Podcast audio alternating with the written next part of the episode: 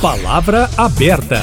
A reforma tributária pode virar lei ainda neste ano de 2023, pelo menos essa é a expectativa do governo. As mudanças no sistema de cobranças de impostos e tributos no país foram aprovadas nesta semana no Senado, mas agora o tema voltou para a Câmara Federal. Em linhas gerais, até agora o que foi aprovado é o seguinte: a reforma tributária simplifica tributos federais, estaduais e municipais, com a criação do IVA, que é o Imposto sobre Valor Agregado.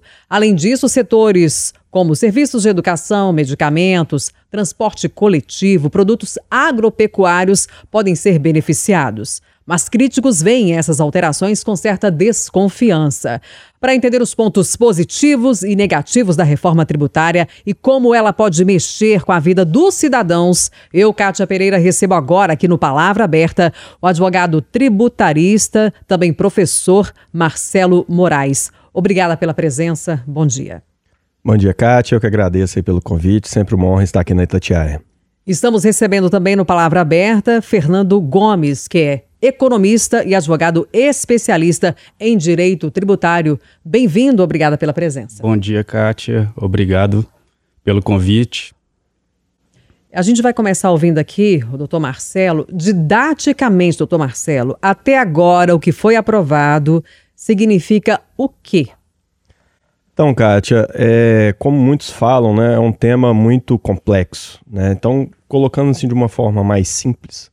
Basicamente, o que, que o Congresso está avaliando? Ele está verificando as normas e as leis que estipulam os tributos que incidem sobre o consumo. O que, que é o imposto sobre o consumo? Ah, quando eu vou comprar um celular, quando eu vou comprar um carro, né? Ele verifica ali aquelas normas que estipulam aqueles tributos e estão tentando substituir o que hoje nós temos de alguns tributos, como o ICMS, o ISS, PIS e COFINS e o IPI, pelo IBS e pelo CBS. Basicamente é isso que nós estamos tendo e que né, vai impactar aí com certeza toda a população. Pelo que foi aprovado até agora, é, doutor Fernando, e é claro que outras mudanças ainda podem ocorrer, né? Mas do que a gente tem até agora, isso é bom ou ruim? Bom, é, levando-se em consideração que nós temos atualmente 27 é, regulamentos de ICMS no, no país inteiro, né? um por cada estado e Distrito Federal. É, diversas, né? Cada município pode ter uma, uma, legislação de ISS própria, né? Então, assim, a complexidade dessas, dessas legislações, né, tanto estaduais quanto municipais, ela é muito grande e os, os empresários ficam realmente, assim, em uma situação muito difícil para ter que analisar todas essas né, mudanças ou eventualmente até inscrever-se em vários estados, em, em, inscrições estaduais e municipais. Então, o fato de se unificar em uma legislação única, eu acho que é benéfico. É claro que há críticas, especialmente sobre as exceções e etc., mas o fato de simplificar nesse sentido, de ter de passarmos a ter uma legislação única para todo o território nacional, eu acho que já é um benefício bastante grande. Então a palavra simplificação é adequada para o que a gente tem até agora. Bom, não quer dizer que a legislação vai ser simples e, uhum. e, ela vai ser complexa. Uhum. Ela não vai, ela vai ser complexa, mas atualmente a gente tem várias legislações complexas. Então, pelo fato de ser uma legislação complexa, eu já acho que é uma, um, um avanço. Ué, doutor, doutor Marcelo, o senhor vê sentido nas críticas é, sobre as exceções é, que estão incluídas aí nessa reforma até agora? Então, Kátia, esse é um debate que acredito eu que deveria ter sido realizado no Congresso. Né? Nós já tivemos uma votação na Câmara, tivemos uma recente votação no Senado, que deveria ter sido mais aprofundada. Né? Quando o doutor Fernando ali até cita a questão da complexidade, um, uma das grandes críticas né, que nós temos aí com relação ao processo que está sendo realizado para aprovação dessa reforma é que, por exemplo, não conhecemos o conteúdo das normas complementares, que são as leis que efetivamente vão regulamentar essas, essa norma que está sendo é, aprovada agora, que modificaria só a Constituição. Então, são situações muito difíceis. Né? Então, quando a gente fala das exceções e É, o senhor pode citar as exceções, por favor? Temos várias exceções, né? Nós temos alguns setores né, que vão ter alíquotas reduzidas, como serviço de educação, serviço de saúde, dispositivos médicos.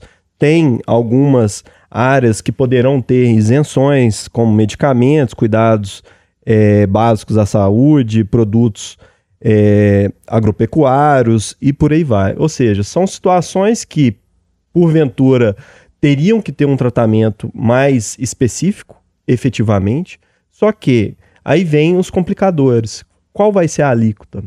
Quem vai realmente pagar a conta? Será que efetivamente tudo que está sendo é, divulgado como uma verdadeira simplificação, ela vai acontecer? Porque inicialmente, né, até pegando um pouquinho da história e da, das propostas, se tentou é, trazer um modelo europeu, onde que realmente tem um IVA, né, lá é um tributo só. Aqui não.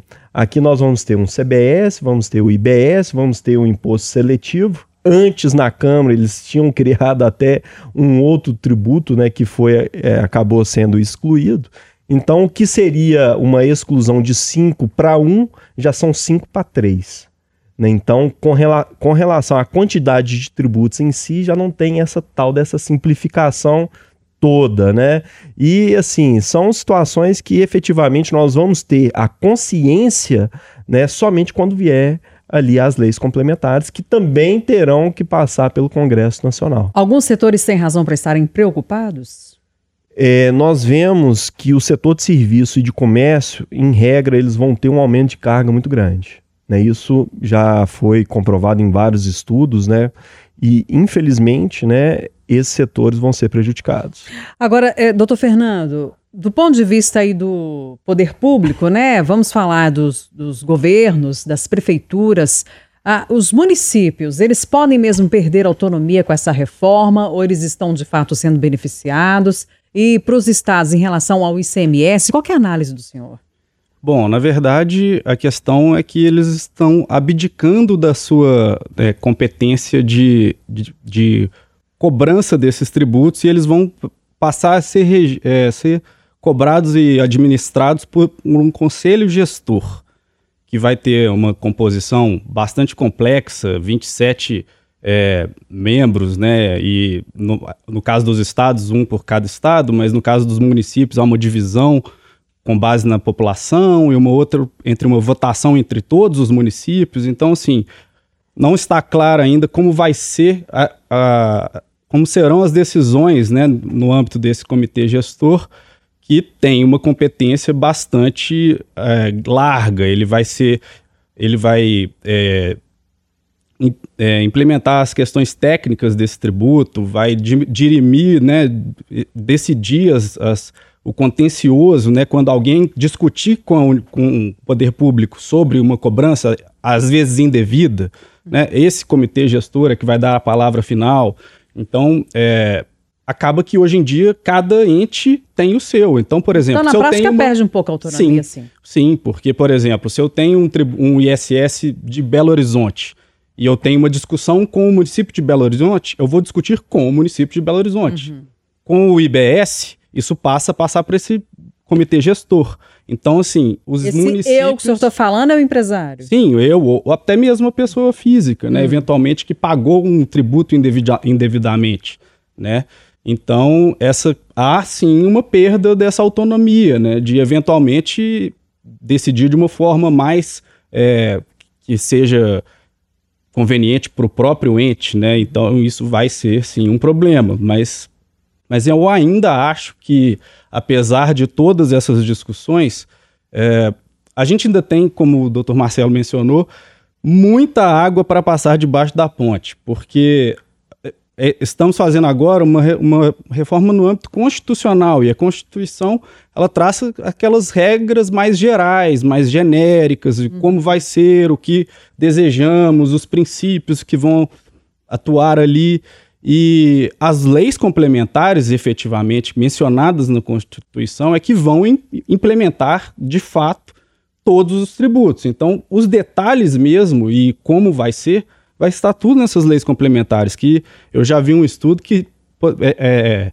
podem chegar a ser 58 leis complementares. Então, com base no que temos ali de, de regulamentação na Constituição. Aí já vem a pergunta, né? Cadê a simplificação? Né? Pois é, e como, e como é, isso vai ser tratado no Congresso, porque aí é que vai estar tá a briga de cachorro grande, entre aspas, porque é ali que vai estar tá a implementação efetiva dos tributos. Por exemplo, é, no caso do ICMS atual, a Constituição sempre previu que ele, o crédito e débito de ICMS, de ICMS para as empresas, então se eu compro uma mercadoria e vou vender a, a, a, que eu produzo, ao comprar uma eu tenho um crédito e quando eu vender eu tenho débito. Essa era para ser a regra do ICMS. Uhum. Só que é, era para ser um crédito financeiro, ou seja, entrou o dinheiro, o quanto que eu gastei ali, eu vou ter de crédito e, e o quanto que eu gastei, paguei, né, vendi, eu vou ter de débito.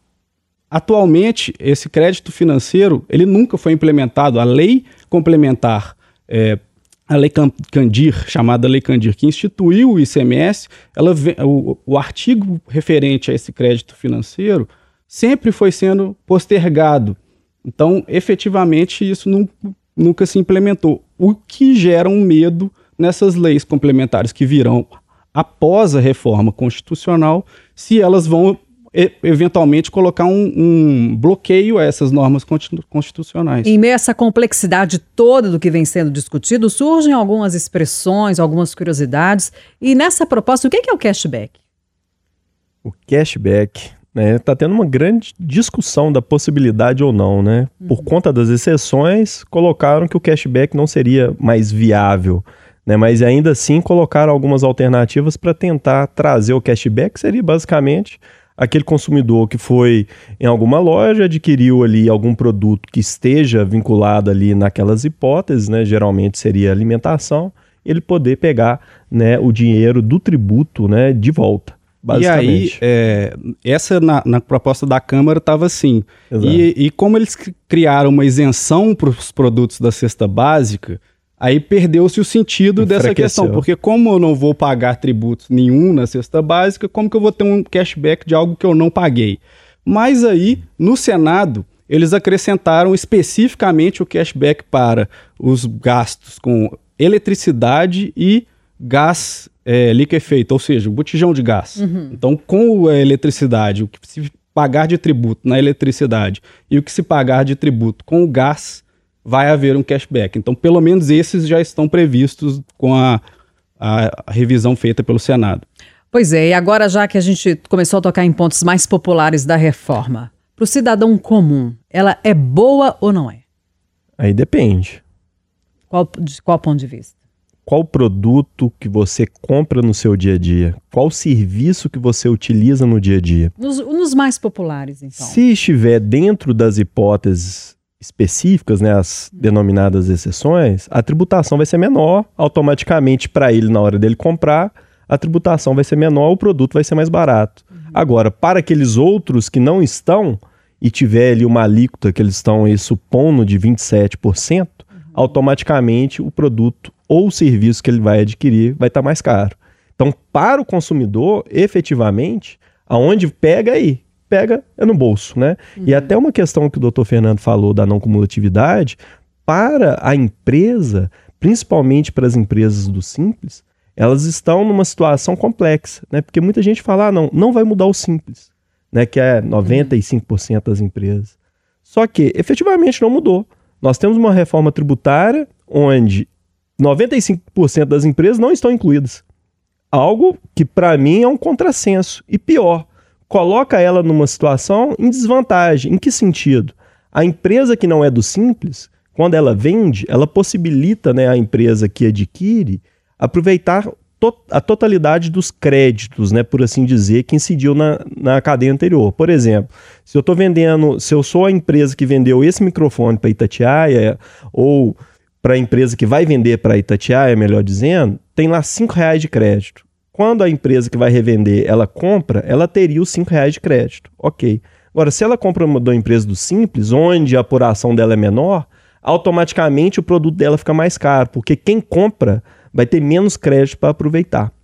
Então, para ela é péssimo. É, doutor Fernando, e nos últimos dias a gente ouviu críticos dizendo que, na verdade, a gente vai pagar é mais imposto. É isso mesmo? Pois é, isso a gente não tem a menor certeza no momento, porque existe uma, uma expectativa de uma alíquota que o governo menciona por volta de 27%, mas com, com o aumento dessas é, exceções à, à, à regra geral, tende a haver um aumento da alíquota também. Então, assim, é, como o doutor Marcelo mencionou, às vezes a gente vai ter alguns setores que vão ser muito beneficiados e a indústria vai ser muito beneficiada, porque, de fato, na indústria há incidência de mais tributos no atual sistema. Uhum. E ela aproveita todos os créditos? Nem todos, dependendo. Não, é, no, no, formato proposto, né? Ah, sim, no formato proposto. Atu, é, atualmente ela não aproveita muitos dos créditos, né? Porque ela tem serviços que são prestados que ela não vai aproveitar e uma série de outras né, exceções na cadeia que os nossos tributos acabam acumulando e gerando a cumulatividade, uhum. né? o efeito cascata que todo mundo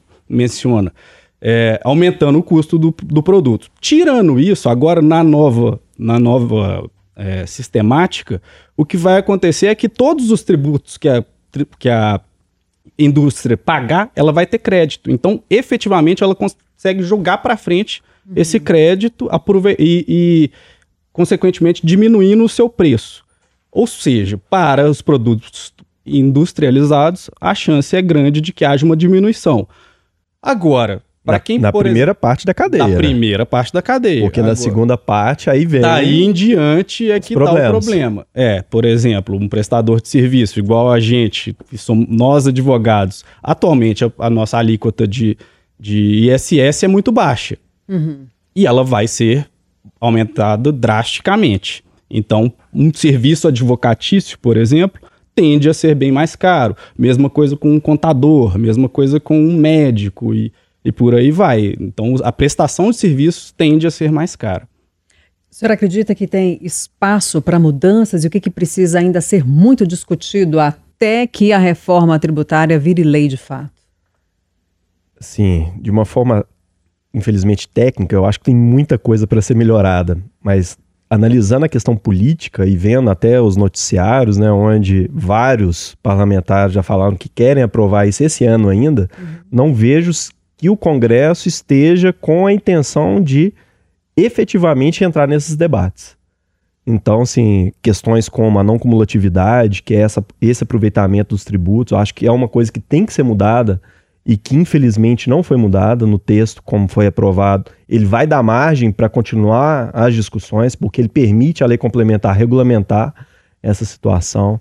A questão do simples, eu acho que ela deveria sim ser observada, né? e vários outros temas, né? que nosso tempo é um pouco curto, mas que efetivamente deveriam ser tratados para que o que eles anunciam que vai ser feito realmente possa ser atingido. Porque o que está sendo anunciado, pelo texto que foi aprovado, temos muitas dúvidas se efetivamente vão conseguir alcançar os objetivos. Além do simples, doutor Fernando, o que mais que o senhor acha que precisa ser olhado com atenção ainda? Eu acho que o problema todo está na, na, na falta de transparência com a relação a essas leis complementares que virão.